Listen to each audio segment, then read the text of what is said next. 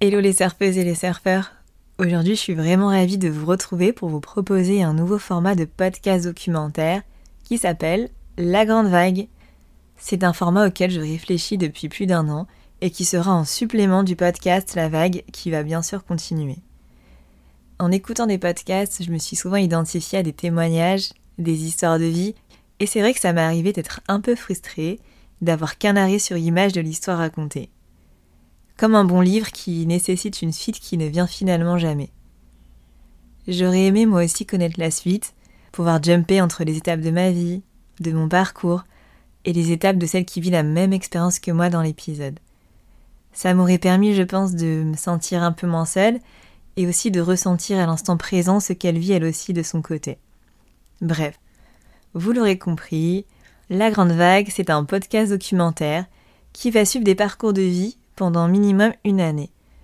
Vous serez connecté à l'expérience vécue en quasi simultané. En effet, à travers les différents épisodes, vous allez pouvoir suivre les étapes de parcours de vie en temps réel. C'est-à-dire qu'ils seront enregistrés au moment où la personne est en train de vivre l'étape qu'elle nous raconte. Que ce soit pour récolter des informations ou bien juste par curiosité, ce podcast documentaire est un pas vers votre souveraineté.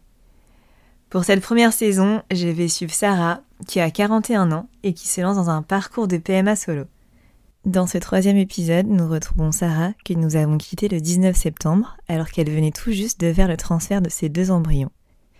Elle va nous raconter ce qu'il s'est passé pour elle pendant les semaines qui ont suivi. Petite nouveauté, vous verrez que j'ai aussi intégré des vocaux que Sarah me fait à chaud pendant son parcours. Vous saurez tout sans tabou. C'est une réelle plongée dans la grande vague de Sarah qui vous attend. Bonne découverte. Et n'oubliez pas, on est toutes surfeuses, mais c'est quand même plus confortable de surfer avec du bon matos.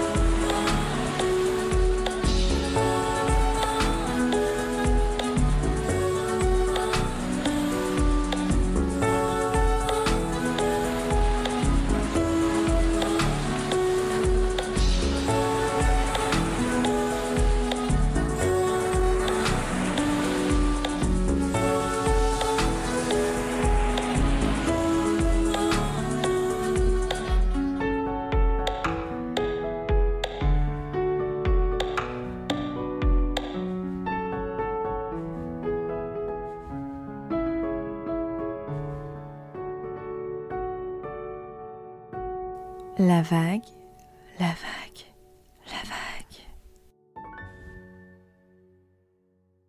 Coucou Sarah, je suis ravie de te recevoir euh, sur euh, La Vague pour euh, ce troisième épisode. donc la dernière fois qu'on a échangé ensemble, on était le 19 septembre et aujourd'hui on est le 2 novembre, donc tu vas nous raconter ce qui s'est passé pour toi ce dernier mois et demi.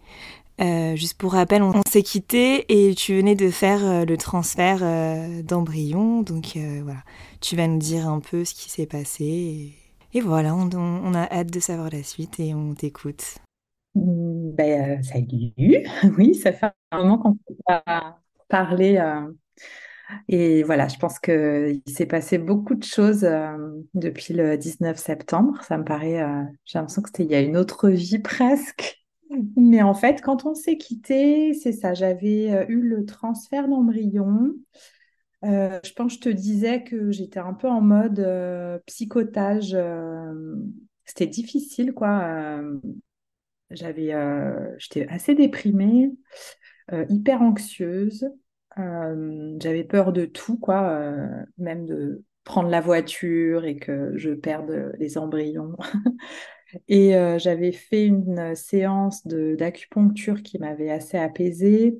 Et l'acupuncteur m'avait dit, il n'y a rien à faire, quoi, en gros, à part attendre. la prise de sang étant fixée pour le 29 septembre, en gros, j'avais 10 jours à attendre, qui ont paru vraiment une éternité c'est le pire moment, je crois, en fait, finalement, les injections. Euh.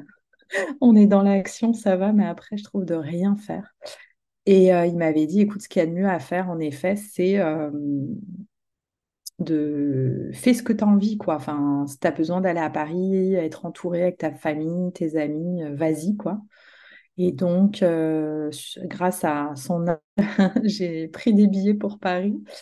J'étais, je suis passée, ouais, je pense j'ai fait une semaine quasiment à Paris. ça m'avait fait beaucoup de bien juste de penser à autre chose en fait. Je me souviens, j'ai fait des spectacles, j'ai vu des amis. Après, euh, le curseur était très dur à placer entre sortir, faire des choses et la fatigue. J'avais une fatigue, mais horrible. Je me souviens même, un jour, j'avais rendez-vous avec une copine euh, pour un spectacle et on faisait la queue dehors et vraiment, je cherchais, il n'y avait pas de banc dans la rue, on attendait vraiment sur le trottoir et je me disais, je vais pas tenir, je vais pas tenir même 30 minutes, je vais tomber quoi. Enfin, c'était vraiment difficile.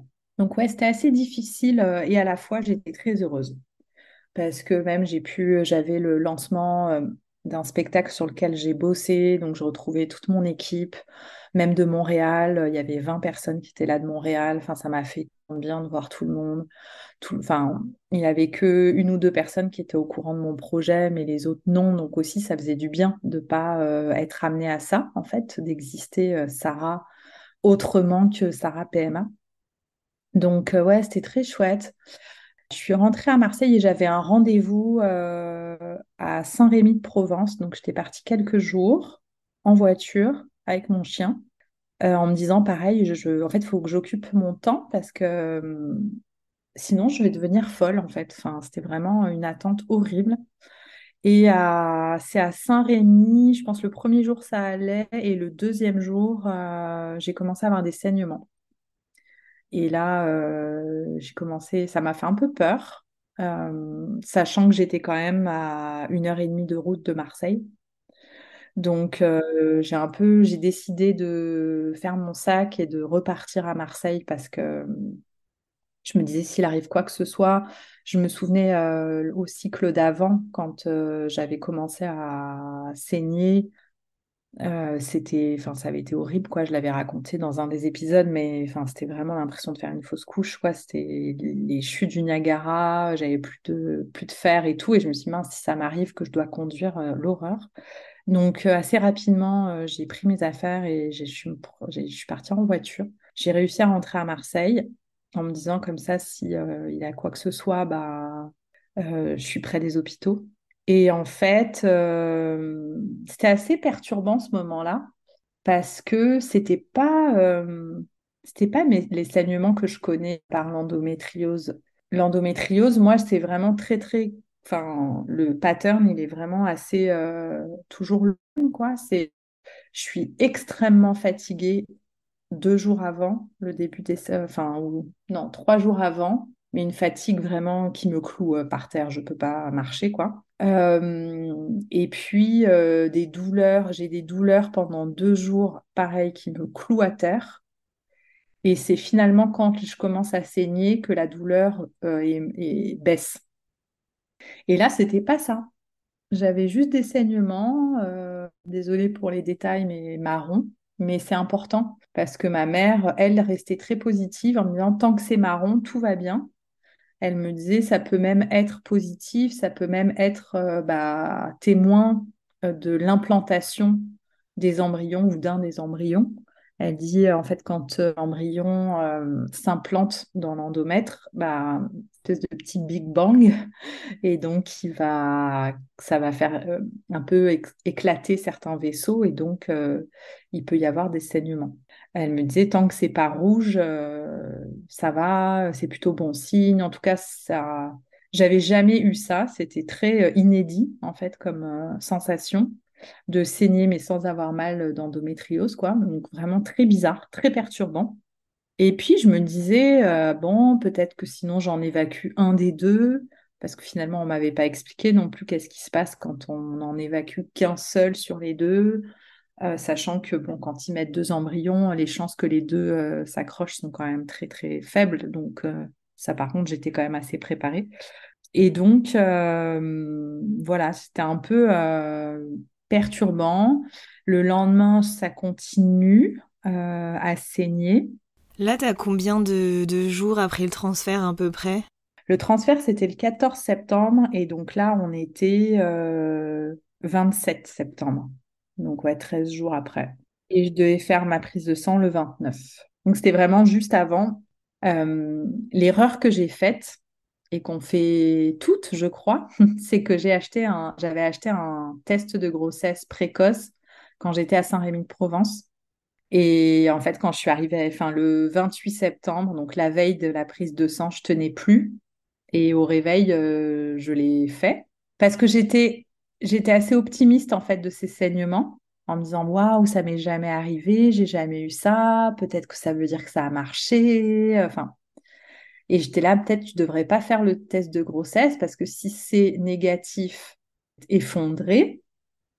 Alors que si c'est négatif, de toute façon, tu le sauras vendredi. Euh, profite de cette journée finalement à y croire encore. Coucou. Euh, ouais, c'est pas trop le moral aujourd'hui. J'ai toujours des saignements, toujours pas de douleur. Euh, et j'ai fait l'erreur, hein, franchement, c'était complètement débile, j'ai hésité en plus avant de le faire, mais hum, j'ai fait un test de grossesse. Et je m'étais dit, en fait, je m'étais dit, Sarah, t'es bien en ce moment, fais pas un test de grossesse, s'il est négatif, tu vas être au bout de ta vie. Euh, J'en garde encore une journée d'espoir, quoi.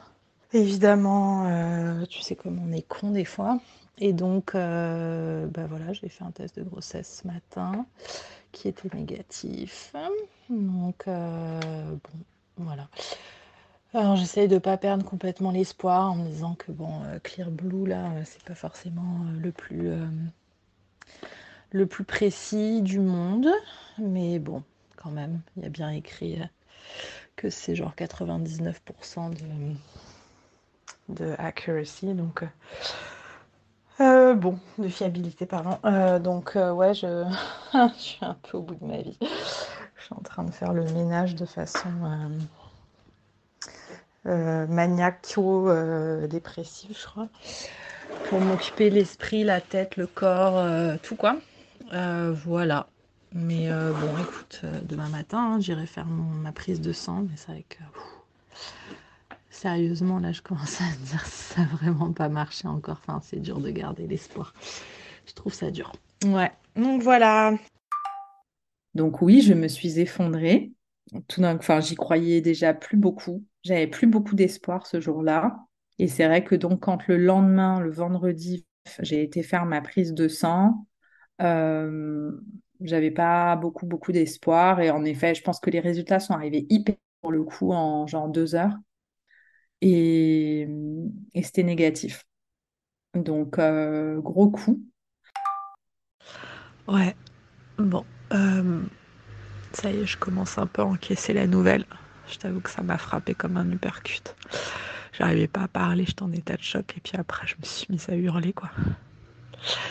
Mais je trouve ça un peu violent en fait euh, aussi cette façon d'apprendre les choses où j'ai rendez-vous avec ma gynéco le 25 octobre. Je trouve c'est hyper long en fait, ils accompagnent pas du tout euh, les échecs quoi. Je trouve que il devrait y avoir un rendez-vous avec une psy ou un truc comme ça. Je trouve ça d'une violence t'es un peu pris avec ça, quoi. Démerde-toi. Donc, euh, genre, tu sais pas quoi. Bah, c'est vrai, quand on. Bon, je comprends qu'il aurait fallu quand même qu'il y ait genre 6.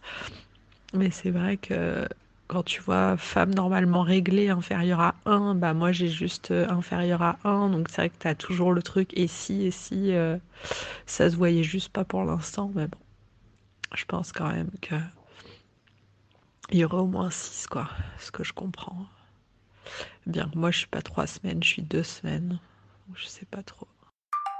Ah, ça m'émeut en fait d'y penser parce que je pense que depuis, je pense c'est pour ça que j'ai repoussé l'enregistrement de cet épisode, c'est que c'était trop douloureux quoi. Et j'y ai cru. Je crois que le fait qu'ils mettent deux embryons, le fait que pour la première fois on me dise qu'ils étaient de bonne qualité, euh, que ma mère était venue, la ponction s'était bien passée, Enfin, voilà, je... c'était dur. Ça a été vraiment une claque. Et puis, ça a été assez violent parce que, en fait, bah, tu l'apprends avec un PDF envoyé dans un mail, quoi. Il n'y a personne qui te parle. Et même sur le PDF, sur le, les résultats d'analyse, il n'y a pas écrit négatif. C'est un chiffre, en fait, qu'on te donne. Inférieur, moi j'avais écrit inférieur à 1. Et donc en dessous, tu dois lire à quoi ça correspond. Donc euh, voilà, vous avez tous vu euh, des analyses où on te dit bah, entre temps et temps, euh, ça fait ça. Mais là, c'était pas très clair. Enfin, et donc pareil, tu as toujours le micro-espoir. Bon, peut-être qu'on l'a pas fait au bon moment, peut-être que, peut-être que. mais bon, je pense qu'au fond, moi, je savais que, c'était, que ça n'avait pas marché, quoi. Et ouais, ça a été vraiment, vraiment très dur cette journée-là. Je me suis vraiment effondrée. Et euh, j'ai eu, j'ai appelé ma voisine Lola, euh, qui m'avait accompagnée euh, à la, enfin qui était venue me chercher pour la première ponction. Elle est venue à la maison, elle m'a prise dans les bras et puis elle, elle est très, c'est un bélier, elle, est très combattante, très déterminée et tout. Et donc, elle a été là, non, non, non, non, tu prends ton téléphone, tu appelles la clinique, il faut que tu parles avec eux, ils peuvent pas t'apprendre ça par, euh, comme ça, par PDF. tu leur poses des questions si tu as besoin de poser des questions. Donc, sur ces conseils, j'ai appelé.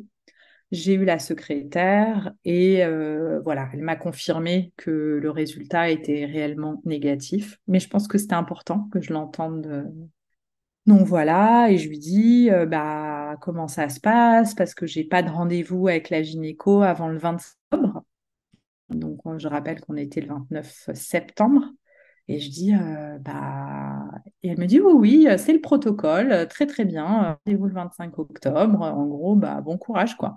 Et je dis, mais c'est bizarre, euh, j'ai pas mal du tout, moi j'ai une endométriose quand même assez forte, j'ai aucune douleur, c'est vraiment étrange, j'ai pas un flux euh, énorme alors que la dernière fois, je suis du Niagara.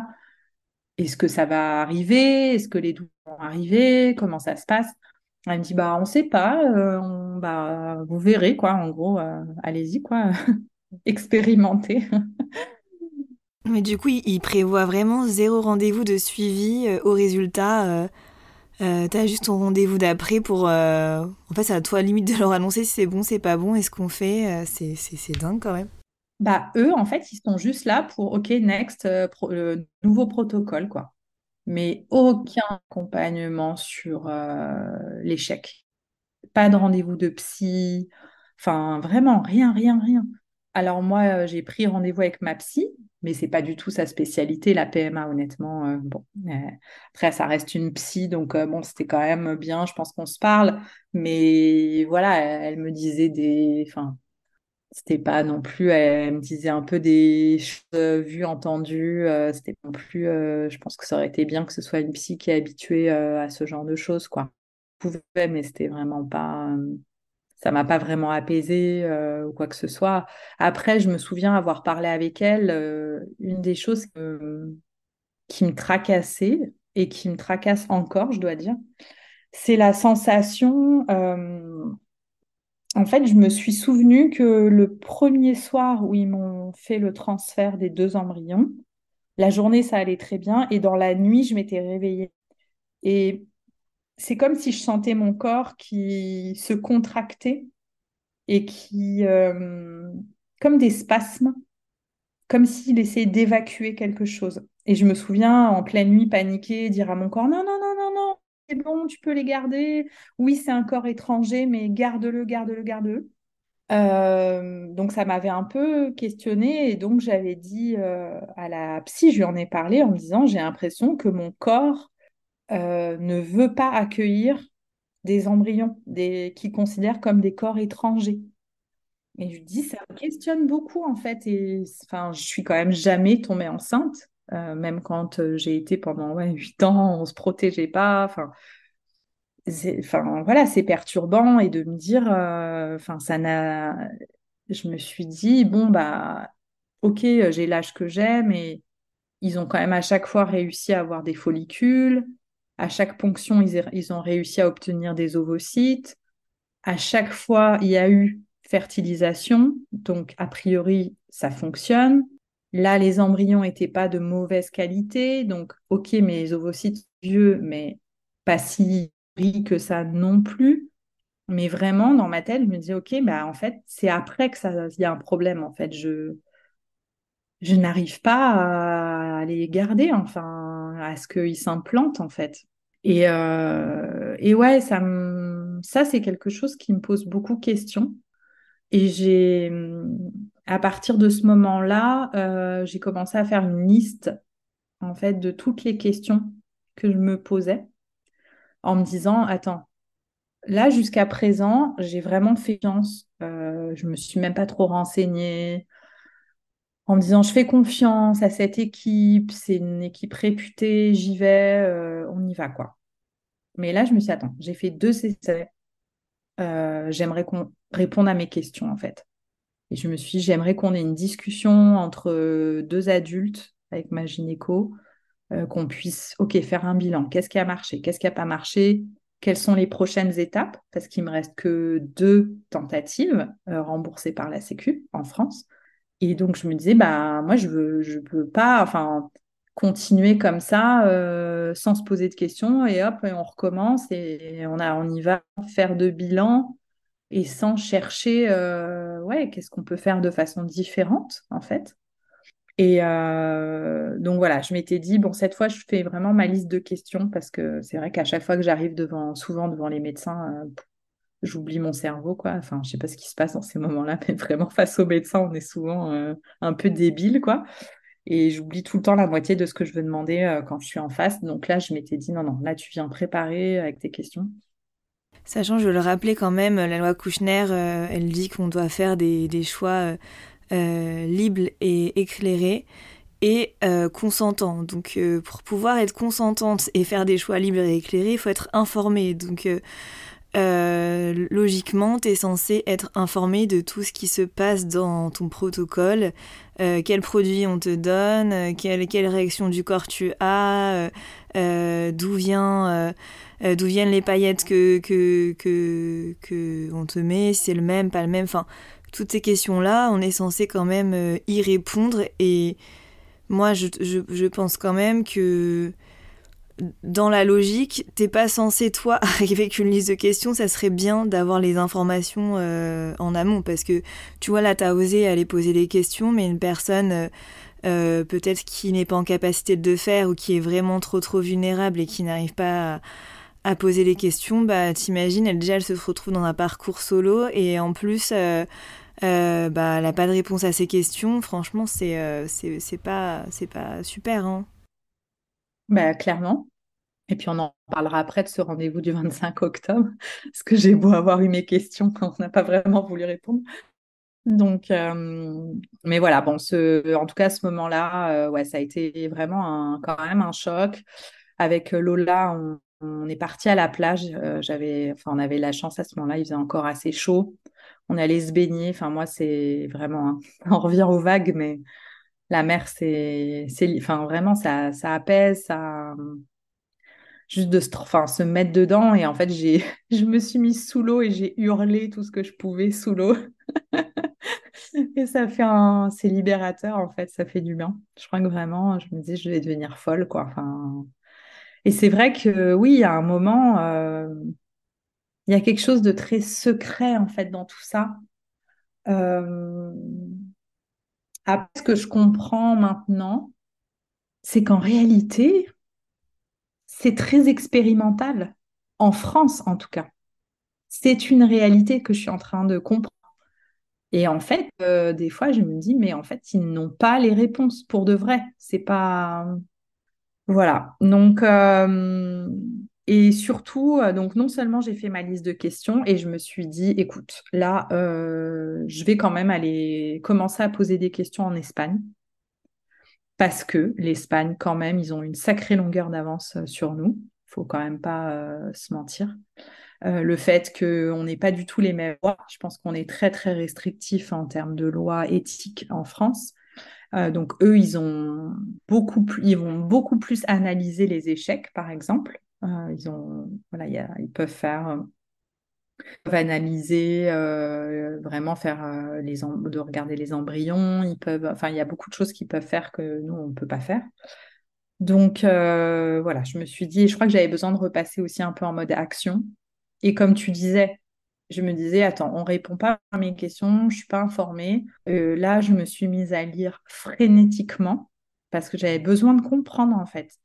Et euh, oui, j'ai commencé à contacter plusieurs euh, cliniques en Espagne, demander des rendez-vous, lire aussi, commencer à préparer l'après aussi, en fait, à me dire, bah ok, peut-être qu'en effet, réellement, mes ovocytes sont pas de bonne qualité parce que ça y est, je suis âgée.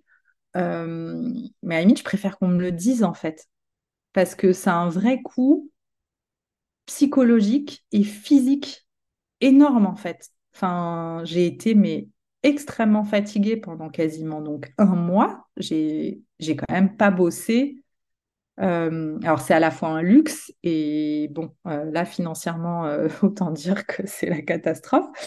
Mais, euh, mais voilà, c'était, c'est quand même un vrai coup euh, personnel et que je peux pas comme ça subir ça euh, pendant de façon indéterminée et on recommence et on recommence et on relance les dés sans en attendant que ah, peut-être qu'il y aura plusieurs six qui vont sortir et puis bingo, mais enfin, je sais pas, c'est c'est dur quoi en fait. Donc je me suis dit non, non, là, il faut que je commence à comprendre un peu plus. Euh, donc voilà, j'ai commencé à faire ça. Euh, il y a aussi une chose que je me suis dite, c'est que je pense que j'en ai parlé à beaucoup de personnes dans mon entourage. Et ça, j'ai trouvé ça finalement assez dur parce que je enfin, le jour, par exemple, de la prise de sang, comme il y avait plein de monde qui était au courant que j'avais la prise de sang, je recevais plein de messages, genre euh, alors, genre avec plein de points d'exclamation, ou mais à un moment où bah, moi, j'étais littéralement en petite boule sous mon, sous mon plaid, sur mon canapé, en train de pleurer. Euh, et non, j'avais pas envie. Enfin, moi, en tout cas, quand je suis blessée comme ça, c'est une blessure. Je pense que de ne pas arriver à avoir un enfant, c'est une blessure, mais tellement forte. Je pense que s'il y a une espèce de fissure qui se passe à l'intérieur de toi, qui t'ébranle, mais je suis quand même quelqu'un qui a assez confiance en elle. Mais ça, ça, ça te fait perdre vraiment confiance en toi, dans ta capacité d'être, euh, d'être une femme, de ta place dans la vie, c'est beaucoup de choses. Après, je sais qu'il y a beaucoup de choses qui sont de l'ordre de la société, mais ça reste imprégné dans ton corps, en fait. Et c'est vrai que j'ai senti, j'ai eu l'impression qu'il y avait un séisme à l'intérieur de moi-même et que mes plaques tectoniques euh, bougeaient, en fait. Et que c'est des moments où, il y a un vrai besoin de soutien à plein de niveaux. Et pour ça, je me souviens, j'ai écouté euh, ton podcast, euh, l'épisode sur le deuil périnatal. Euh, et ça m'a beaucoup touchée. Alors évidemment, moi, c'est un peu différent. C'est pas un bébé qui est porté. Et, j'ai une amie, d'ailleurs, qui s'appelle Sarah aussi, qui a là été obligée de faire une IMG cet été en août d'un bébé qui avait plusieurs mois qu'elle a dû, euh, qu'ils ont, n'avaient aucune euh, possibilité de vivre et ils ont dû euh, arrêter cette grossesse et elle a dû accoucher de son enfant décédé. On en a beaucoup, elle et moi, on s'est vus. C'est vraiment la personne, pour le coup, qui m'a fait le plus de bien dans ces derniers, enfin, ce dernier mois et quelques. Parce qu'on s'est comprise, en fait, il y a eu un truc de... Alors, je sais que on n'a pas forcément porté, mais c'est le deuil, c'est les projections en fait. C'est le parce que moi, ces enfants-là, et oui, on peut te dire ah mais n'y pense pas, n'y pense pas, mais en fait c'est en toi, c'est dans tout ton corps, c'est dans tout ton être. Tous les médocs qu'on te donne, tu es bourré de progestérone, qui te donne un corps de femme enceinte, qui te donne tous les symptômes de femme enceinte. T'as beau te dire attention, c'est artificiel, c'est pas vrai sensations, tu les as, les, les crises de, de parano, de, les montagnes russes d'émotions, tu les ressens intimement dans ton corps. Et évidemment que tu fais des projections. Évidemment, enfin, je veux dire, euh, tu lis, tu commences à les imaginer, ces enfants-là. Euh, il y a des prénoms qui t'arrivent, moi, qui me sont arrivés en rêve. Enfin, voilà, c'est, ils sont là, ils sont. T'as beau essayer par moment de chasser un peu cette mais comme on en avait parlé, en même temps, euh, l'hypnothérapie c'est bien que c'est très important en fait de, de, les imaginer pour aussi que ton corps euh, les accepte, quoi, en fait. Euh. Je pense qu'il y a vraiment ce truc de, c'est un deuil de d'une projection en fait et une peur, mais une peur terrible de te dire que peut-être que tu n'y arriveras en fait jamais. Et, et ça, c'est la combattre, cette peur-là, elle est vraiment dure parce qu'en fait, tu es partagé entre, bah oui, peut-être en fait que tu n'y arriveras jamais. Et peut-être qu'il faut penser à préparer ce deuil de non, tu ne seras pas maman, en tout cas pas euh, comme ça. Euh, c'est une réalité et à la fois de dire euh, bah non, non, non, non, allez, tu as, encore des essais, euh, c'est pas perdu, tu peux encore essayer, mais jusqu'à où en fait? Jusqu'à où on va en fait? Ouais, et puis euh, finalement, ils ont quand même existé en la matière parce que euh, on t'a transféré des, des, embryons, donc c'est c'est de la matière réelle que tu as eu à l'intérieur de toi. Donc en dehors des projections, il y a aussi il y a de la matière, même si c'est pas un enfant comme on l'entend, comme on le voit, euh, c'est quand même... Euh, enfin, c'est quand même euh, voilà, de, de, de, la matière réelle, en fait. Donc, il y a, y, y, a, ce deuil-là à faire aussi qui, est, qui est important. Et c'est la même chose dans les avortements, les IVG. Enfin, moi, je pense que il y a tous ces deuils-là. Et puis, le corps aussi se met il se prépare à, se lancer dans une grossesse de 9 mois. Donc, euh, euh, même après, euh, euh et bah, tu as encore des, symptômes de la grossesse. Tu as ton corps qui, qui, a lancé la machine, qui doit comprendre aussi que finalement, la machine, elle va, elle, va pas se passer comme c'était prévu. Et puis. Souvent, on dit, notamment dans un avortement, que pendant 9 mois, on prend des fois des, des, du poids, euh, on se sent pas forcément bien avec son corps. Euh, on a encore, enfin, y a, on a des, petits, euh, je sais pas, des petites sautes d'humeur, des, choses par rapport aux hormones. Mais c'est parce que en fait le, corps s'est lancé pour, pour les 9 mois de grossesse, donc c'est normal après de, de devoir voilà, prendre de la hauteur, faire le deuil. dans tous les cas, il y a un deuil à faire. Bah, réellement. Je trouve que ça, c'est une des choses les plus difficiles d'ailleurs. C'est que tu as beau savoir que c'est négatif, ton corps, il est lancé en fait, il est sur, les starting blocks. Il continue à être, euh, mon ventre, il commence, à être euh, gros. Euh, bah, les températures commençaient à chuter. Je, ne rentrais plus dans mes, je pouvais plus mettre mes petites robes. C'est facile l'été. Et là, tout d'un coup, je me disais, ok, je mets quoi? Je rentrais plus dans aucun de mes pantalons. Qu'est-ce que je fais? Bah voilà, tu vas. Enfin voilà, moi je me suis retrouvée à aller acheter un pantalon de grossesse chez HM. Enfin, l'horreur, quoi. Honnêtement, euh, j'ai mis plusieurs jours à oser le mettre parce que je trouvais ça horrible, horrible d'avoir eu un résultat négatif et de se retrouver à mettre un pantalon de grossesse, quoi. J'avais être une imposteur de et à la fois bah j'avais pas le choix en fait je dans mes jeans c'était pas possible tout me serrait me faisait mal en fait et, et ouais, c'est dur. Ça, c'est vraiment dur. Et, euh, et puis qu'en réalité, il faudrait un temps long pour faire ce deuil. Or, euh, c'est vrai, quand là, euh, je savais que j'avais rendez-vous bah, le 25 octobre.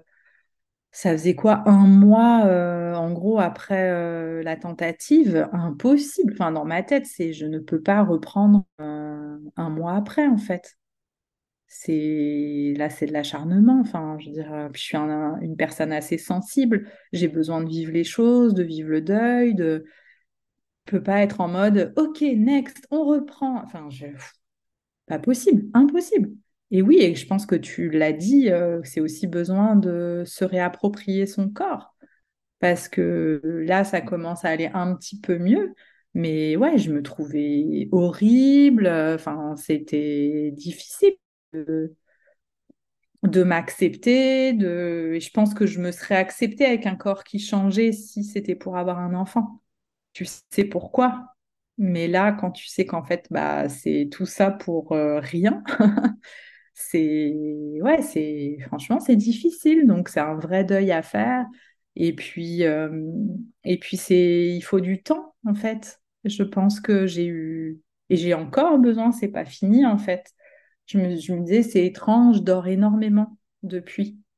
Mais évidemment que je dors énormément. Enfin moi je sais que je cicatrise en dormant en fait. Enfin j'ai besoin d'intégrer j'ai fait plein de des gros, enfin ouais, vraiment des grosses crises d'anxiété. Bon, après, euh, évidemment, les, le contexte international n'aide pas non plus, ça c'est certain.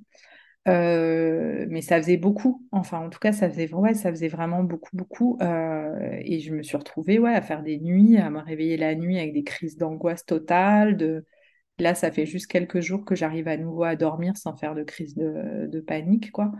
Parce que oui, il y a tout ça, il y a tout qui se chamboule dans ta tête de, de tes choix de vie, de ce que tu avais imaginé, de ce que quelles vont être les dix prochaines années si tu n'arrives pas à avoir un enfant? Enfin, voilà, ça fait beaucoup de choses qui se chamboulent dans ta tête et en fait, avec qui tu peux pas vraiment en parler. Parce que oui, il y a beaucoup de gens qui sont au courant, mais les gens, ils sont dans un accompagnement, euh, je sais pas comment dire pour tout le monde, ça s'arrête le jour de la prise de sang, en fait. Alors que ça, ça fait que commencer dans ta tête. Le pire, il est à partir de la prise de sang.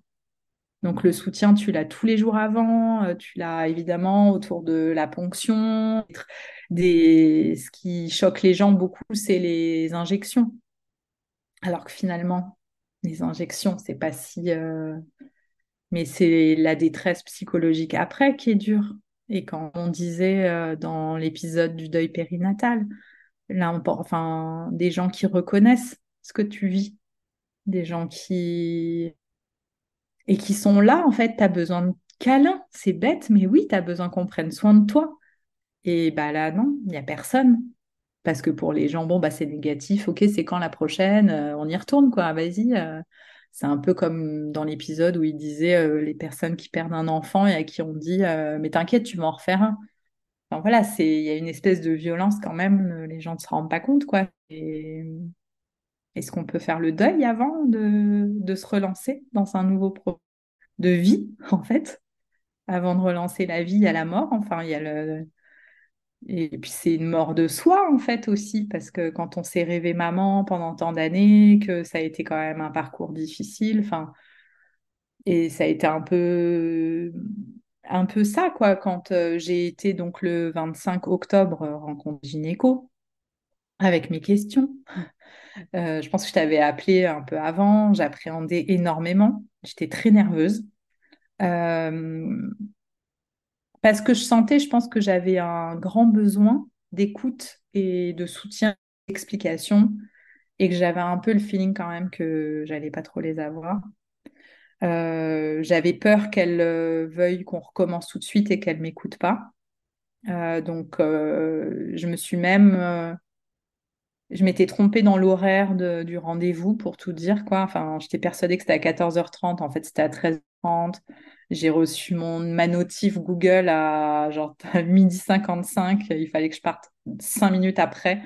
Et donc, je me suis retrouvée à, tout euh, chambouler pour partir. Enfin, je crois que vraiment, j'avais pas envie d'y aller, clairement. Un vrai acte manqué. Euh, bon, elle m'a prise évidemment euh, trois quarts d'heure, je crois, ou une demi-heure. Donc, finalement, j'étais complètement à l'heure, pas de souci. et c'est vrai que bah, je suis arrivée avec mes questions. Rapidement, euh, elle a balayé ça en me disant oui, oui, euh, oui, oui, j'ai compris. Là, vous avez des questions. Euh, on en parlera après. mais elle, elle avait besoin, voilà, de me dire. je pense qu'elle avait anticipé mes questions. Elle avait donc elle ce qu'elle m'avait dit. Elle me dit écoutez, sur le papier, tout s'est très bien passé. Il dit honnêtement, vous avez eu deux embryons de bonne qualité qui étaient 3 et 4. je sais qu'habituellement, les gens parlent un peu en A, B, mais là, bon, c'était 3 et 4.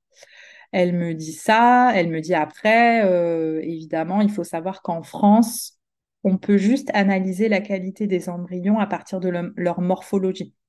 On n'a pas le droit de faire de ce qu'on appelle le DPI, comme on a le droit en Espagne, qui est d'analyser la qualité génétique euh, des embryons. Donc ça, euh, voilà, on sait euh, d'un point de vue morphologique, ils étaient de bonne qualité. Elle dit votre endomètre était de, bonne épaisseur. voilà, toute, voilà. Elle dit après, ça reste des ovocytes d'une femme de 41 ans. Elle dit, euh, votre corps, il fait ce qu'il peut avec ce qu'il a, avec ce qu'il est. Mais évidemment, euh, vous avez quand même des ovocytes d'une femme de 41 ans. Ce sont des ovocytes âgés. Donc, il y a 60% de chances qu'ils soient de mauvaise qualité et que qu'il y ait des problèmes. Donc, elle dit, il ne faut pas non plus, euh, en gros, attendre des miracles. Là, elle me dit, bah oui, euh, quand même, vous arrivez un peu tard euh, de face à mon but, donc euh, en gros, faut pas vous étonner, quoi. Donc là, évidemment, je me mets à pleurer toutes les larmes de mon corps parce que c'est ma plus grande douleur et que c'est pas faute. Enfin, je veux dire, ça fait dix ans en fait que j'ai commencé le parcours PMA. Donc c'est pas, je me suis pas réveillée à 41 ans en disant ah tiens si j'allais avoir un enfant. Donc c'est très injuste en fait de dire quelque chose comme ça ça fait, un long parcours en fait. Oui, je suis arrivée à ce moment-là devant son bureau, ok, mais c'est pas comme si j'avais pas essayé, pas commencé avant euh, depuis très longtemps et que j'ai justement, c'est pour ça que je pose ces questions, c'est que j'ai déjà été dans un centre où on me disait euh, excellente qualité, euh, très bon professionnel, les protocoles sont les meilleurs, machin, et regardez où ça m'a mené. Donc oui, permettez-moi aujourd'hui de douter, euh, et que voilà, je pense que ces échecs-là, ils me font perdre confiance en moi. Et moi, quand je perds confiance en moi, bah aussi à douter, euh, bah oui, de cette équipe-là. Je l'ai pas dit, mais évidemment, elle l'a compris d'elle. Et je me mets ouais, à douter un peu de tout, en fait. Et je pense que c'est humain, en fait. Et que c'est pas anodin. Et je lui dis là, euh, j'ai un peu l'impression, parce qu'elle me dit non, on change pas le protocole, il n'y a rien à changer puisque euh, ça fonctionne quoi. Après, euh, elle dit bon bah vous avez encore deux tentatives, vous avez la chance d'avoir deux tentatives, bah il faut retenter, c'est tout. en gros, et je lui dis bah oui, mais là j'ai un peu l'impression qu'on prend les dés, on les secoue et on les lance quoi, et on attend de voir. Elle dit bah oui, complètement, c'est totalement ça. Et j'étais ok, d'accord. Je dis donc. Euh, et là, je reviens aussi sur le sur l'histoire des J2, J5, qui est quand même. Euh, ça, j'en avais déjà parlé euh, après la première FIV, parce que vraiment, c'est vrai que dans pas mal de centres, même en France, les... c'est-à-dire qu'en laboratoire, ils font la fécondation et ils attendent généralement cinq jours pour que ce soit un blastocyte. et après, ils font le transfert. Et eux, ils font le transfert à J2, ce qui est très tôt, en fait. Et donc, euh, je lui disais, bah oui, je comprends, il y a plus de transferts, mais c'est pas anodin, en fait, un transfert. Je dis, moi, je pense que des fois, je préférais qu'il n'y ait pas transfert, qu'on me dise, bah non, il n'a pas tenu à, J5, parce que le coût émotionnel et physique de, des 15 jours après un transfert, c'est quand même... Euh, et qu'en plus, ça le ça l'enlève de mes quatre chances. C'est-à-dire si là on les m'avait dit bah désolé madame vous n'avez pas de J5, j'aurais encore quatre chances. Que là j'en ai plus que deux parce qu'à chaque fois ils le font qu'à J2 et que bah, deux jours euh, c'est pas beaucoup et donc ça fin oui en effet peut-être qu'ils se... auraient même pas tenu en J5 en labo. Alors elle elle dit euh, elle ça l'a un peu agacée quand j'ai dit ça en disant mais attendez, euh, en gros, on veut les mêmes objectifs que vous. Vous croyez que ça nous a que vous n'arriviez pas à avoir d'enfants euh, Nous, on fait ce métier parce qu'on a envie que ça réussisse. Donc, si on fait J2, c'est parce qu'on pense qu'il y a plus de chances que ça fonctionne. Très bien. Donc, euh, bon, ça, je ne sais pas quoi penser. Je ne suis pas professionnelle de ça, donc je, honnêtement, je ne sais pas. Mais, mais voilà, après, elle, elle est en mode, bah, on retente. Après, elle dit, bon, bah, vu votre état psychologique et physique, clairement, je ne vous fais pas de protocole aujourd'hui. À dire, vous reviendrez vers moi quand vous irez mieux. Donc là, moi, un peu panique, quoi. Je euh, non, non, non, on va prendre rendez-vous. Parce que elle, c'est trois mois d'attente à chaque fois, ces rendez-vous. Donc là, j'ai repris pour le 5 janvier. Mais voilà, j'ai décidé de faire une pause euh, aussi parce que j'ai besoin, en fait, d'aller poser des questions euh, ailleurs, de montrer de, d'autres, d'autres avis. Et c'est d'ailleurs elle, elle me dit la seule chose qu'on peut faire de façon différente, euh, c'est changer vos ovocytes, en fait, c'est de faire un don d'ovocytes. Et euh, elle me dit, bah écoutez, euh, vous pouvez contacter tel médecin dans une clinique là, IVI Barcelona en Espagne, qui est donc une clinique privée.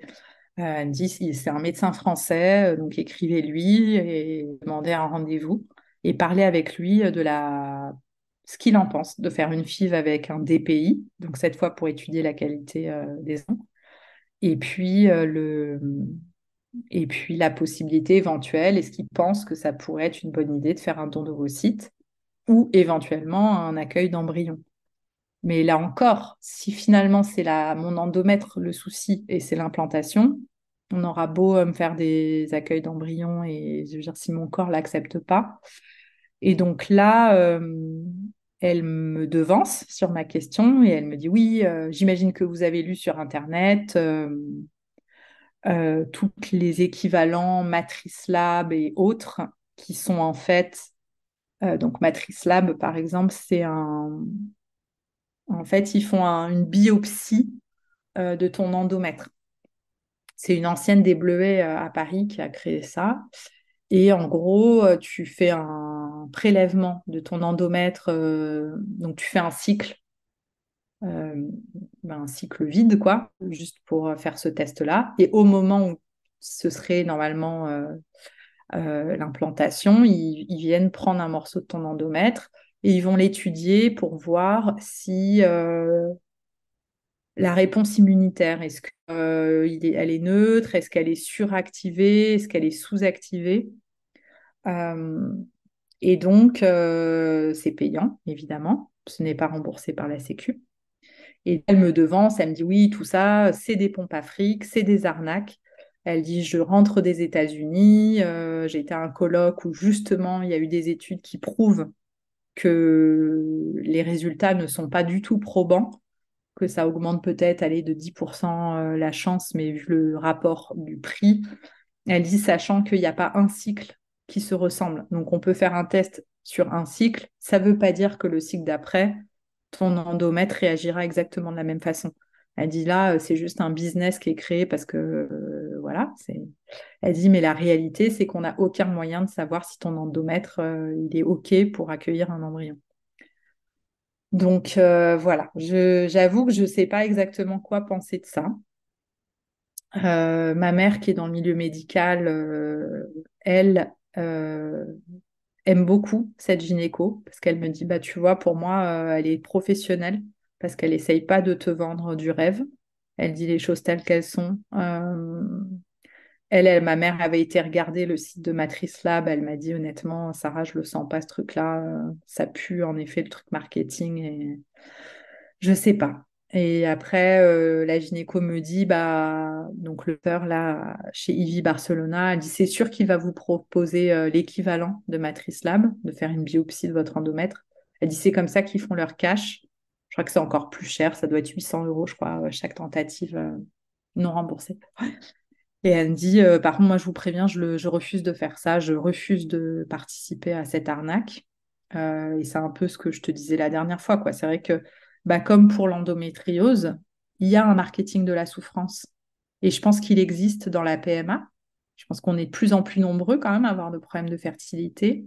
Et que donc, oui, il y a des business qui se créent et qui ne sont pas toujours les mieux intentionnés ou ça peut partir d'une bonne intention, mais pas réellement. Euh, enfin, ça vend plus du rêve que de la réalité en fait.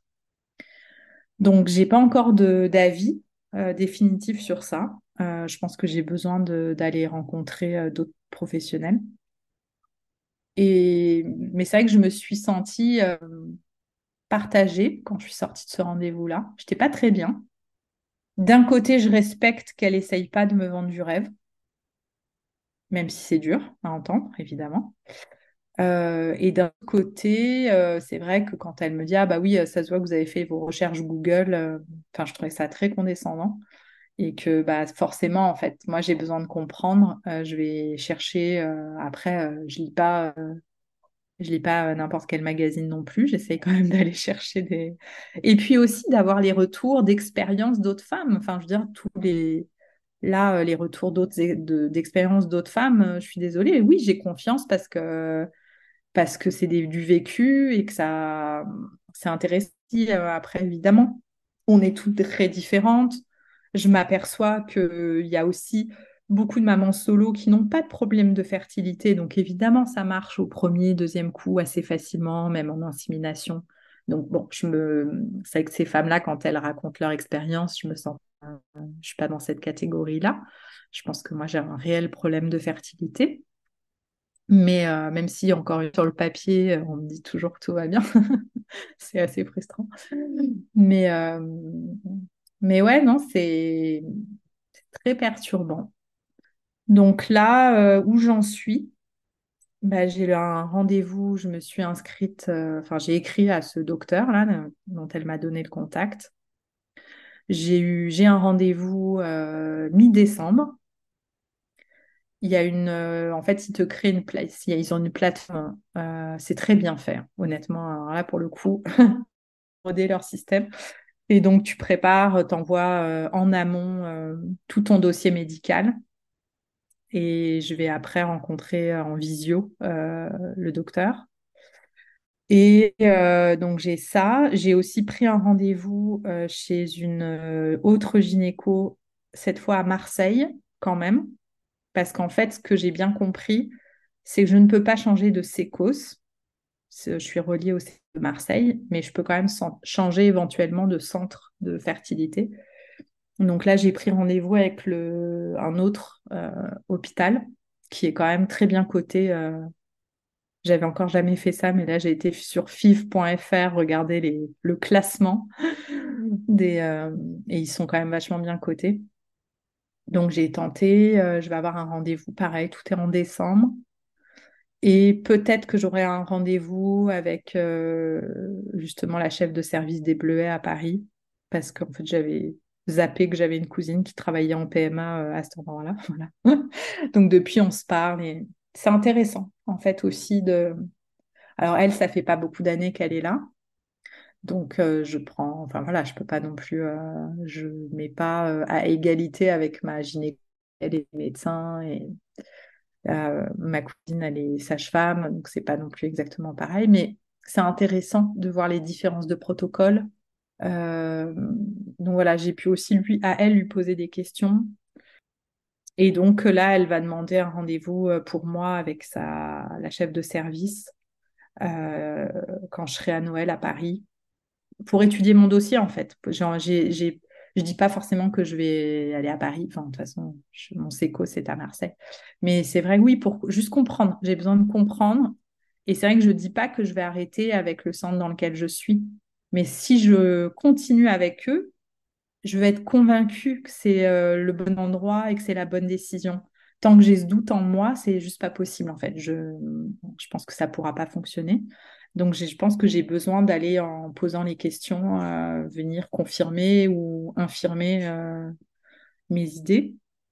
Ouais, c'est ce que je te disais, c'est intéressant d'aller voir comment les autres font, qu'est-ce qu'on peut proposer ailleurs, pour aussi que tu fasses ce choix conscient et éclairé de te dire je continue avec elle et c'est moi qui l'ai choisi. Euh, je continue en confiance parce que justement j'ai regardé ce qui se passait ailleurs et euh, finalement j'ai choisi de continuer ça ou alors je choisis d'aller euh, continuer le protocole avec quelqu'un d'autre où je me sens plus en confiance. Mais je pense que c'est important dans ton parcours aussi pour que tu intègres, euh, que ça infuse aussi en toi, euh, dans ton, que ce soit euh, psychologiquement et aussi dans ton corps, que là, tu te sens en confiance et que c'est toi qui, qui, qui a fait le choix de, d'aller vers, vers, ce, vers ce protocole, vers ces personnes et de, et, de faire confiance. je pense que tu, tu vas mieux l'intégrer, tu vois, par la suite, ton, ton parcours. Oui, et puis que quand même, un de mes grands regrets, et quand je me mets à pleurer parce qu'elle me dit Vous arrivez tard devant mon bureau, c'est ça. Mon grand regret, il est d'avoir au Canada fait complètement confiance. J'ai quand même fait six inséminations artificielles alors que j'avais une endométriose énorme et qu'on s'en est aperçu qu'à la cinquième et que malgré ça, on m'a refait une sixième. Et je veux plus faire ça, en fait. C'est fini cet acharnement. Cette fois, je préfère faire une pause, poser les questions, comprendre est-ce que c'est le bon endroit, est-ce que et OK. Et là, c'est vrai que je commence à me dire, si je dois aller faire un prêt bancaire pour aller le faire en Espagne, parce que c'est, il y a plus de chances de réussite, peut-être que je ferai. Parce que c'est OK, c'est gratuit en France, mais si c'est gratuit, mais on fait que lancer des dés, et en fait, euh, bah je... ma santé est atteinte, en fait. Là, j'ai eu, euh, j'ai fait l'erreur. Alors ça, c'est moi, par moments je me crois supérieure à mon endométriose. Et comme ça allait bien, j'avais pas eu de douleur. En effet, là, j'ai eu euh, donc mes règles et je n'ai pas eu de douleur. Donc je me suis dit, oh, génial Et j'ai pas repris euh, mon traitement contre l'endométriose, ma pilule. Et là, mais ça a été l'enfer. Cette semaine, ça a été l'enfer. Et pas euh, parce que l'endométriose, contrairement à ce que beaucoup de gens croient, les douleurs, c'est pas uniquement au moment des règles. Moi, j'ai une endométriose digestive. Là, je ne pouvais plus manger pendant plusieurs semaines, mais il n'y a rien qui passait. J'avais des douleurs, j'étais pliée en deux, et ça, je l'avais pas avant les deux premières fives. Encore une fois, on va me dire, ce n'est pas prouvé scientifiquement, mais je suis persuadée que ces traitements ont aggravé mon endométriose digestive. Parce que là, j'ai dégusté un truc de fou, en fait, ces dernières semaines. C'était l'horreur, un cauchemar vivant. Et tous les jours, juste au moment des règles. Et là, tout d'un coup, je me suis dit, en fait, je ne peux pas continuer. C'est un vrai coup, en fait. C'est pas juste, ah, bah, t'as de la chance, il y a de nouvelles chances, on retente. Non, non. Non, non, je le paye physiquement, en fait. Et mentalement. Et mentalement.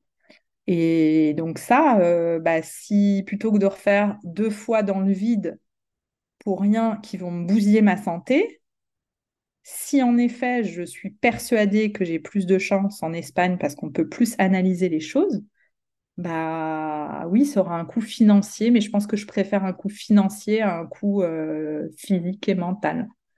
Donc là, je suis un peu en train d'arbitrer ça. J'y pense beaucoup. Euh, c'est vrai qu'au départ, j'étais là, mais je peux pas, je peux pas dépenser. C'est 8000 euros par FIV. Enfin, c'est quand même, c'est des, des, sommes. Hein. Donc, c'est vrai qu'en plus, il n'y a pas de garantie que ça fonctionne. Hein. Donc, mettre 8000 euros dans ta FIV et avoir ton résultat négatif à tes yeux pour pleurer hein, et ton banquier à rembourser. Donc, euh, voilà, c'est une vraie, ce sont des vraies questions, honnêtement. Mais voilà, je pense qu'il est temps de se les poser et pas faire l'autruche, en fait.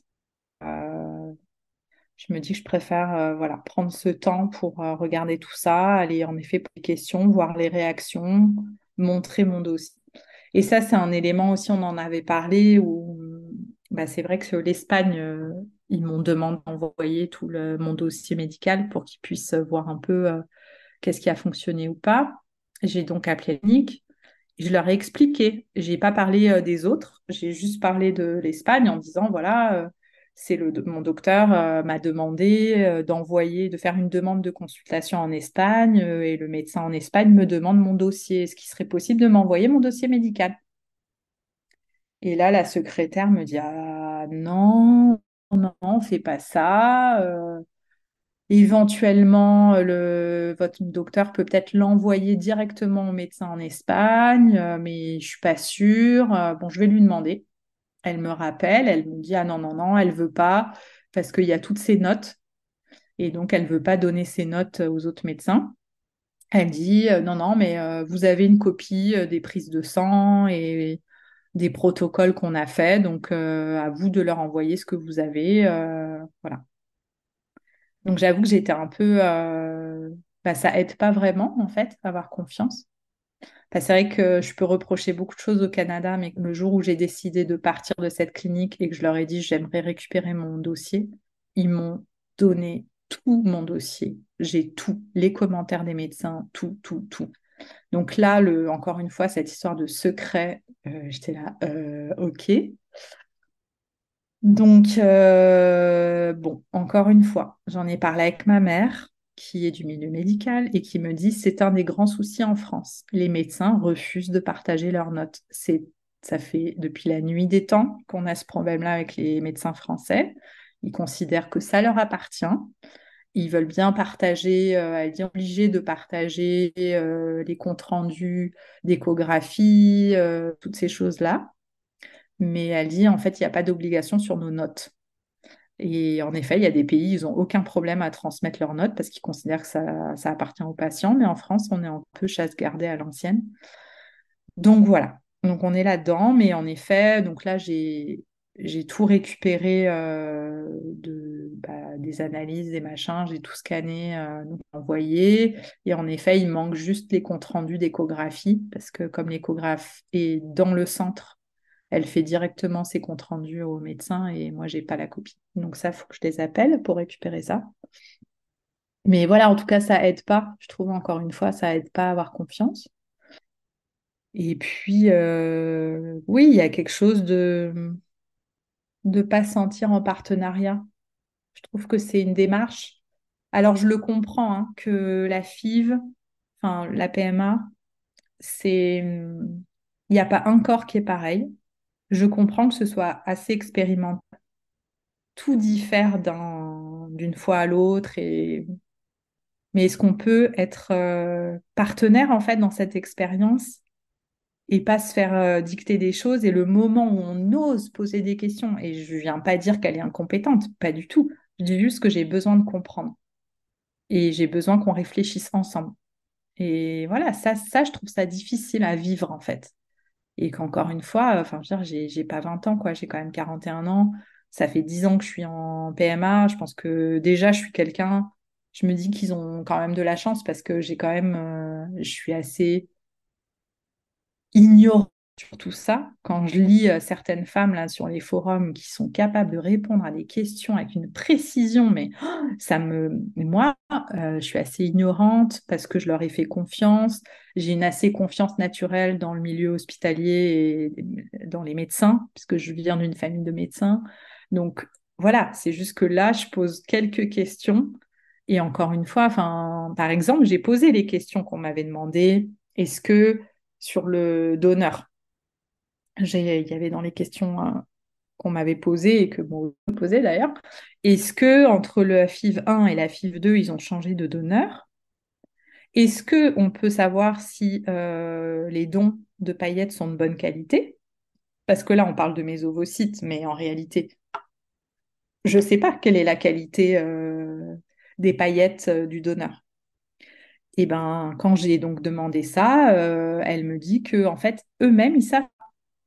C'est uniquement le SECOS qui décide de chose. Eux, ils reçoivent des paillettes, ils n'ont aucune information dessus. Ils savent pas si c'est les mêmes que euh, la FIF d'avant. Ils savent pas la qualité. Voilà. En France, c'est comme ça. Pareil, ça donne pas très confiance, sachant que euh, bah, pas cette année, mais là, quand j'avais déposé mon dossier euh, en PACA, il n'y avait eu que 10 donneurs. Je doute qui et que c'est des donneurs, euh, ils ne sont pas rémunérés hein, en France. Je doute qu'on fasse une analyse fonde de leur qualité. Je pense qu'on est déjà tellement content qu'il y ait des donneurs qu'on les prend. Donc j'en sais rien si les donneurs ont déjà eu des enfants, si ça a fonctionné avec quelqu'un. Et tout ça aussi, c'est quand même, c'est la moitié du processus. bon, de ce que je vois, en tout cas, il y a fertilisation. Donc, euh, je me dis que quand même, ça fonctionne, quoi.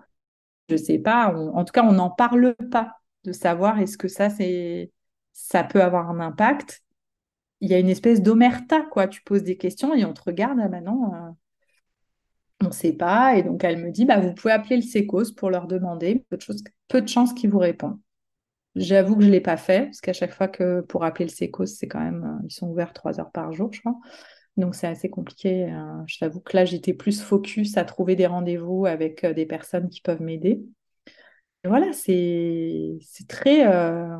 Et pour des personnes, je pense qu'en plus, on est une génération, on a vraiment besoin de comprendre. Et moi, je suis de nature à avoir besoin de comprendre les choses pour les accepter. J'ai toujours été comme ça. Euh, bah là, euh, c'est dur. C'est dur parce que tu as un peu l'impression d'être euh, d'être prise et te dire alors si tu pouvais te taire et mets ta ceinture, tu te tais et tu nous suis. D'accord? Allez, vas-y. Et si tu lèves la main en disant excusez-moi, qu'est-ce que vous apprêtez à faire? C'est comme un peu la première le premier transfert que vous l'avez demandé au monsieur euh, qui me faisait le embryon. Euh. et alors, comment ça va se passer? Qui m'avait répondu en rigolant, euh, ça va bien se passer. enfin voilà, ce genre d'attitude, c'est compliqué. C'est vraiment compliqué en fait. En fait, il y a aussi un truc hyper infantilisant là-dedans aussi, je trouve, qui est qui moi me, rend dingue et un discours aussi porté euh, un peu autour de la culpabilité, euh, enfin de ta gynéco en tout cas, tu vois. Euh, te dire que t'as as trop attendu, enfin, c'est pas ça que t'attends de, de sa part. T'attends juste d'avoir des réponses concrètes. Un peu d'empathie aussi, ça serait bien. mais pas un discours où on te renvoie à quelque chose de autour de la culpabilité, tu vois. Moi, ça, ça me dérange, en tout cas. Ouais, moi aussi. Non, non, ça me dérange. C'est vrai que ça, c'est beaucoup depuis que je suis rentrée en France. C'était un peu différent quand même au Canada. J'avais moins ce truc-là. Après, pour le coup, j'étais plus jeune au Canada. Donc, euh, ils n'avaient pas besoin de me dire ça aussi. Mais euh, on verra. Là, justement, je suis curieuse de vraiment, j'ai très hâte d'avoir ce rendez-vous avec l'Espagne. Je veux voir, parce qu'en plus, c'est un médecin français quand même, mais en Espagne, donc j'aime, je suis très curieuse. Euh, et puis, bah, ma cousine au Bleuet, bon, après, c'est compliqué, c'est ma cousine. Il y a aussi un biais, euh, voilà, quand dans le soin, c'est pas forcément toujours recommandé d'avoir quelqu'un de ta famille. Donc, elle, elle était, mais 41, euh, c'est pas, c'est pas vieux. Enfin, faut aussi prendre, voilà, je vais prendre avec des pincettes tout ça. Mais voilà, je serais très curieuse ouais, de, savoir ce qui se dit. Et euh, oui, donc je suis très curieuse euh, de voir ce que, va dire l'Espagne. Et en tout cas, la dernière chose que j'ai demandé à la gynéco, là, le 25 octobre, je lui ai dit, euh, bon, là, je vais faire une pause. Qu'est-ce que je peux faire pour préparer mon corps? Et elle m'a dit, elle me dit, bah, en dehors d'adopter un régime méditerranéen, il n'y a pas grand-chose, quoi, en gros. donc voilà, bon. Parce que c'est déjà comme ça que je donc, euh, c'est pas non plus, surtout avec l'endométriose, j'ai plutôt un, régime euh, anti-inflammatoire. Donc, euh, ça va. Mais par contre, j'ai pris des rendez-vous avec mon acupuncteur et hypnothérapeute parce que par contre, je compte beaucoup sur l'acupuncture et l'hypnose pour m'aider à préparer. Et j'aimerais beaucoup aborder justement cette question de mon corps qui peut rejeter les embryons. Et notamment, euh, quand on m'a parlé justement de cet euh, endomètre qui peut être surréactif, avec un système, enfin, un, système immunitaire euh, qui réagit, moi, ça m'a, ça m'a vraiment, j'ai, ça m'a, ça m'a parlé, quoi. Ça a été vraiment fort. Parce que, et puis ça, j'en ai reparlé aussi beaucoup avec ma mère, et elle me dit, mais en fait, depuis que tu es toute petite, tu as un corps qui réagit. Euh, enfin, je fais pas des petites fièvres, je fais des grosses fièvres. Enfin, là, dans les dernières semaines, j'étais fatiguée, j'avais 38,5 de fièvre. J'avais rien. J'étais juste fatiguée. J'ai un corps qui réagit. Je fais jamais les choses en demi-mesure, en fait. Et, euh, et ça m'a parlé. Et ça, par contre, je pense qu'en acupuncture, euh, on peut peut-être travailler ça. Et après, en hypnose, sur le côté d'accepter un corps étranger dans ton corps. Donc ça, voilà, je, dans les, prochaines, euh, les prochains mois. Et puis, euh, me reconnecter avec moi-même, ma vie, euh, me remettre un peu à bosser, parce que surtout si je pars en Espagne, il va falloir de l'argent. Hein, donc, je ne peux pas comme ça faire une pause dans ma vie indéfini, comme, indéfiniment comme ça. Enfin, je suis quand même là-dedans depuis juin. Enfin, et on est en novembre, quoi. Je suis déjà octroyé là un temps de fou, en fait. Donc, il y a un moment, bah, je peux pas, je suis pas Crésus, quoi. Donc, il faut quand même un moment que ma vie active et puis même pour ma santé mentale, quoi. Il y a un moment, je peux pas être que Sarah, Sarah PMA, Sarah qui essaye d'avoir un enfant et qui n'y arrive pas. Et d'ailleurs, quand tu parles du fait que tu veux pas être que Sarah PMA, est-ce qu'il y a une existence aussi de Sarah relation amoureuse, Sarah en couple Enfin, comment commenter par rapport à tout ça? Eh ben, c'est intéressant, ça a beaucoup évolué.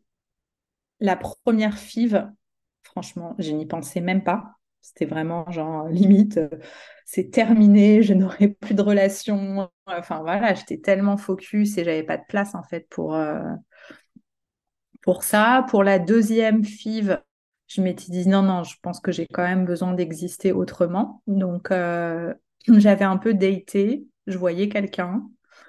Euh, et finalement, j'ai trouvé ça quand même assez difficile. Alors déjà, ça a été quelqu'un qui a accepté. Je lui ai dit tout de suite que je faisais ça. Et euh, il était OK avec ça. Et il a été quand même, au début, pendant les injections, tout ça, quand même un soutien. Après, au moment de l'échec et tout, il n'était pas là. Il a complètement disparu. il était dans sa propre vie. Il n'a pas capté à quel point ce que je vivais, c'était très, très dur et que j'avais réellement besoin de soutien. Euh, et ça a un peu explosé. Euh, moi, euh, j'avais un peu l'impression de revivre ce que j'avais vécu avec mon ex. Ce qui peut être un peu injuste aussi, peut-être une nouvelle relation. En fait, je trouve ça très difficile. je ne sais pas sur quel pied danser par rapport à ça. J'aurais envie parce que bah, je suis une femme, euh, enfin voilà, j'ai aussi euh, besoin d'exister euh, par mon corps, ma sensualité, et puis que quand même, quand tu es bourré d'hormones, hein, on va se le dire, tu as une libido de ouf. Donc, mais la réalité, c'est que c'est pas si facile, parce que, un, pour la personne enfin, avec qui tu es en relation, bah, la place à trouver, elle n'est pas évidente. Euh, pour moi-même, c'était pas non plus évident. Est-ce que je peux. Enfin, c'est. C'est ouais, très difficile. Donc ça, euh, ça n'a pas fonctionné. Après, j'ai continué un petit peu la dater. Et là, je suis tombée. Euh, je suis tombée sur un. J'ai discuté avec un mec et en fait, naïvement, parce qu'il avait. Lui, il a deux enfants. Et sa première fille, il l'a eu avec un don de, sperme. Il n'arrivait pas à avoir d'enfant avec sa femme. Et donc, ils ont été en Espagne et il a eu sa première fille avec un don de sperme et la deuxième, ça a marché naturellement. Et naïvement, je m'étais dit, comprendre et tout. Et en fait, quand on s'est rencontrés euh, pour la première fois, je me suis aperçue, mais que le mec, c'était un facho, euh, je déteste ce mot, désolé, mais vraiment, je pas, là pour le coup, j'ai pas raconté mon mon prêt parce que juste à l'écouter parler, euh, il m'expliquait à quel point non, mais tous ces couples homosexuels et ces femmes seules qui veulent veulent faire des enfants, utiliser la PMA, ça devrait la priorité, ça devrait être les couples normaux, hétérosexuels, mariés en gros, ils nous prennent notre chance, ils devraient euh, être, euh, ils devraient pas être prioritaires. Enfin, et c'est vrai que moi je disais, mais euh, comment ça, couple normal, quoi? Enfin, C'est quoi un couple normal? Couple, c'est deux personnes. ça peut être un homme, une femme, ça peut être deux femmes, ça peut être deux hommes. Enfin, je veux dire, couple, c'est juste deux en fait. Enfin, il n'y a pas de ton orientation sexuelle n'a rien à voir là-dedans, en fait. Et je lui dis, euh, donc, en fait, tu fais une hiérarchie entre les personnes, quoi. Il y a les hétérosexuels qui devraient avoir priorité sur tout, et les autres euh, hétérosexuels en couple. Et je lui dis, mais en fait, c'est une vision, euh, c'est horrible, en fait, ta vision, quoi. Et... et là, je me disais, oh là là, je peux pas, quoi. Et depuis, je t'avoue que ça m'a un peu refroidi. J'aimerais bien quand même euh, actuellement euh, rencontrer quelqu'un, compagnon. Enfin, voilà, je demande pas, clairement, euh, je demande pas à la personne euh, de, me suivre dans ce projet, c'est-à-dire de faire ça avec moi. Pas du tout. Je veux dire, euh, ma décision, elle est quand même très claire de, la faire, de le faire seule. Mais voilà, il faut trouver, il faut quelqu'un qui est prêt à réinventer, en fait, les codes. Et c'est vrai que, bon, j'habite dans le sud, hein. c'est pas forcément l'endroit en France où les gens sont d'une euh, ouverture d'esprit. Euh, voilà, c'est un peu ce que je découvre euh, depuis quelques temps. En tout cas, dans le monde du dating, c'est assez affligeant quand même. Donc, je sais pas trop. On verra. Mais, mais oui, j'aimerais bien, idéalement. J'y crois. Je pense que c'est possible. La preuve, ce... avec qui j'étais en septembre. Et puis on en avait parlé de l'avenir en fait. Il me disait bah c'est sûr si je t'accompagne, on est encore ensemble. Euh, quand cet enfant il naît, euh, bah je pourrais pas faire. Enfin, je m'impliquerai forcément à trouver ma place, mais évidemment que je m'impliquerai dans la vie de cet enfant. Et oui, ça m'avait touché en fait cette vie de faire partir de cette partie de cette histoire-là. Donc je, ça existe, mais je pense qu'il n'y en a pas tant que ça.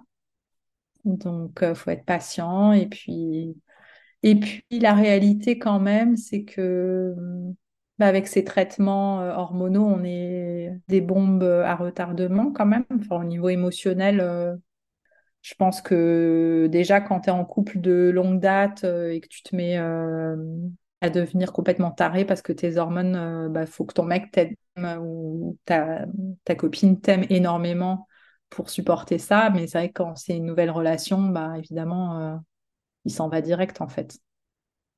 Parce que la réalité, c'est quand même que c'est un ascenseur émotionnel de fou et que donc tu as des moments, des réactions qui sont pas complètement toi. Et je pense qu'en effet, euh, notamment avec lui, il y a eu des moments, euh, quand ça n'a pas marché, euh, j'ai très mal vécu qu'il soit pas dispo. par exemple, le jour où j'ai appris que c'était négatif, qu'il soit pas là et qu'il vienne pas à la maison juste me prendre dans les bras, ça a été trop violent pour moi, ça a été très dur. Et oui, c'était disproportionné euh, ma tristesse euh, et ça a renforcé mon sentiment d'échec et d'abandon et de tristesse en fait. Et c'est vrai que ça, ça a été dur et je me suis dit, bah, c'est déjà assez dur comme ça. Si en plus, faut gérer une nouvelle relation, ça fait peut-être beaucoup en fait. Ouais. Donc, je ne sais pas trop. Je crois que dans toute cette aventure, j'expérimente beaucoup. On dirait que comme une recomposition de tous les codes. Il n'y a pas de manuel, il n'y a pas de mode d'emploi. Je ne sais pas. Mais euh, j'ai encore l'espoir que je suis un peu une idéaliste dans la vie, donc euh, j'ai l'espoir que, que ce soit possible. Ok, bah écoute, euh, merci déjà de d'avoir fait le point avec nous, de nous avoir raconté où tu en étais dans, dans ton parcours. Il s'est encore passé beaucoup de choses qu'est-ce qu'on pourrait te souhaiter, toi, pour euh, les semaines qui, arrivent euh, euh, Comment tu veux aborder Comment tu veux les aborder? Eh ben, merci à toi pour cette écoute. Et puis, c'est vrai que je m'aperçois que je pense que ça, c'était l'épisode le plus difficile pour moi à enregistrer, que j'ai un peu repoussé, repoussé parce que c'est c'était très dur émotionnellement de se replonger dans tout ça et que ça fait tellement souffrir que j'ai du mal à en parler. Donc là, euh, j'ai fait cet effort d'en parler. Euh, et donc, je pense que ce que je me souhaite, en tout cas pour les prochaines euh, semaines et mois, c'est de, de retrouver ma confiance en moi. si possible, d'y voir un peu plus clair dans cette, c'est un peu une jungle, en fait, je trouve, la PMA. Enfin, il y a quelque chose de... Tu sais pas quelles sont les infos sur lesquelles tu peux vraiment te baser. Il y a beaucoup de confiance à avoir en soi, surtout, je pense, et après dans l'entourage et, les équipes qui t'entourent. Et c'est cette confiance que j'aimerais retrouver. Euh, Ouais, de retrouver euh, vraiment de retrouver ça, quoi, cette foi et que ce soit possible. Parce que là, vraiment, aujourd'hui, euh, j'ai beaucoup de mal à y croire. Là, vraiment, c'est très difficile. Donc, euh, je sais que je suis quelqu'un d'assez euh, résiliente et optimiste. Donc, j'imagine que ça va revenir. Mais là, je suis pas là-dedans. je suis un peu dans le creux de la vague là. Il va falloir que j'arrive à remonter. Voilà. Donc, je me souhaite de réussir à remonter. je sais que je vais y arriver, mais c'est pas là encore. Moi aussi, en tout cas, c'est tout ce que je te souhaite. Ouais, c'est pas, c'est pas facile aussi de, de revenir sur tous les éléments qui sont passés, de même aussi de les raconter, c'est revivre l'émotion, tu vois. Ouais. Que j'ai un peu fui, je pense. Et euh, de quoi euh, aurais-tu besoin euh, vis-à-vis de, de, tes proches, des personnes qui t'entourent dans, dans les semaines qui arrivent Comment tu te positionnes toi? Tu disais que tu en avais peut-être parlé à trop de personnes. Est-ce que tu penses vivre euh, la suite de ton parcours de manière un peu plus euh, restreinte, en tout cas en termes d'entourage? Et euh, qu'est-ce que tu attendrais de, ton entourage pour, pour t'accompagner, en tout cas dans ce parcours? Ouais, je pense que la suite du parcours, je pense qu'à travers ces expériences, ces deux dernières fives, j'ai quand même pu identifier les personnes euh, qui me faisaient du bien. Parce qu'il y a des personnes qui sont très bien intentionnées, mais elles ne me font pas du bien. Donc, je pense que, euh, ouais, je vais. Bah là, j'en parle à ce podcast, donc c'est sûr que ceux qui connaissent le podcast, bah, ils vont savoir, mais c'est comme on publie après, euh, ça me laisse la possibilité de vivre les choses. Mais oui, je pense que ça va être plus restreint parce que là, j'ai j'ai besoin de soutien, j'ai besoin, euh... je dis pas forcément euh, d'en parler, de... mais là j'ai besoin de présence. En fait, on peut pas me laisser là toute seule avec euh, mon deuil que je vis toute seule tout le temps. En fait, c'est ok, je suis seule, je le sais, j'assume. Mais là, j'ai besoin euh, d'aller danser, d'aller dîner chez des amis, d'aller. Enfin voilà, j'ai besoin de ça en fait, de la vie en fait. Et c'est vrai que souvent, il y a des personnes qui vont s'éloigner quand quelqu'un est un peu en deuil, parce qu'ils sont, ils ont l'impression que ce qu'on attend d'eux, c'est de ressasser le deuil. Mais moi, non. Enfin, j'ai besoin qu'au contraire, en fait, qu'on me réinsère dans la vie, qu'on ouais, me propose de, de sortir, de d'aller boire un verre, de c'est pas forcément des grosses choses, hein, mais d'aller marcher, de justement de vivre des choses euh, de joie, de, de, des moments de légèreté aussi, parce que je pense que ça fait partie aussi, euh, bah, ça fait partie de la vie et de, de ce qui fait du bien en fait, ce qui fait vibrer. Là, j'ai besoin de me reconnecter, euh, de réouvrir les possibles, même si ces possibles sont pas avec un enfant. C'est important. Et donc pour ça, c'est, tu vois, là, je rêverais euh, de nouveaux projets professionnels, de peut-être de voyages. De... Bon, là, c'est sûr financièrement, je ne peux pas, clairement. Mais voilà, tu vois, là, je me suis lancée dans l'écriture euh, d'un livre, d'un livre sur euh, mon histoire, une espèce d'enquête sur les traumas générationnels. Donc voilà, je pense que je me souhaite de, de continuer euh, ce projet-là. J'ai besoin de créer, en fait. J'ai un vrai besoin de créer.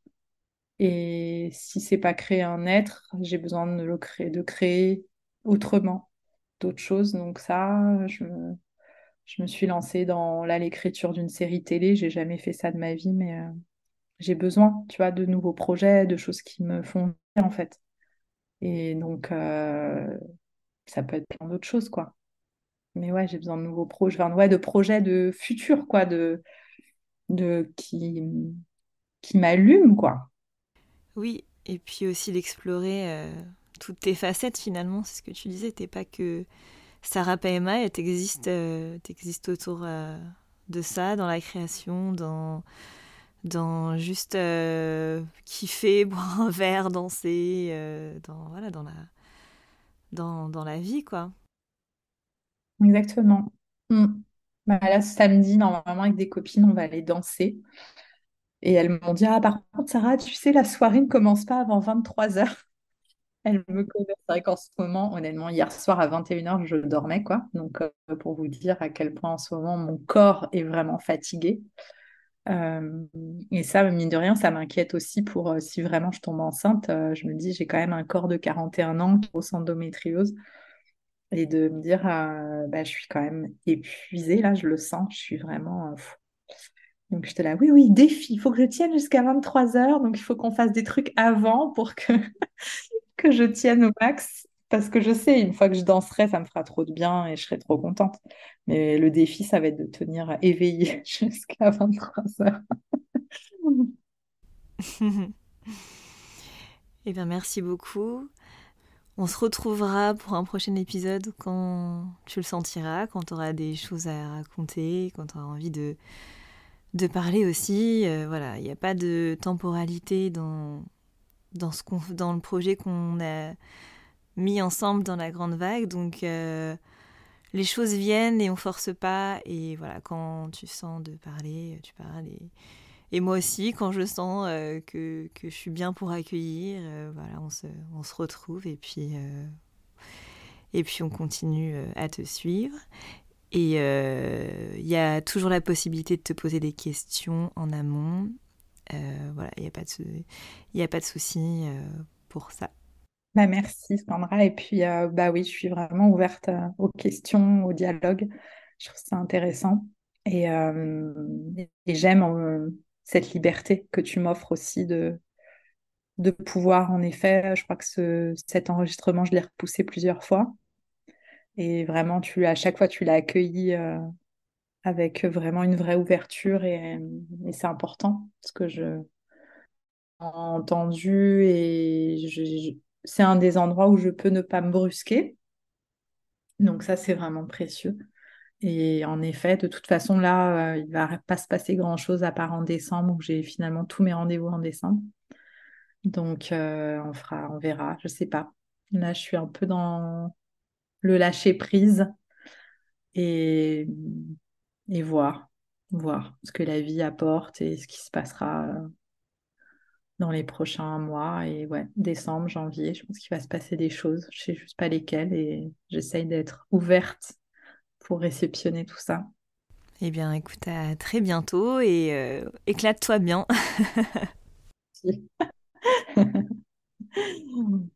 Merci beaucoup. Vous venez de surfer sur la vague en écoutant l'épisode de la grande vague de Sarah. Rendez-vous très bientôt pour connaître la suite de son parcours. Merci beaucoup pour votre écoute, j'espère que cet épisode vous a plu.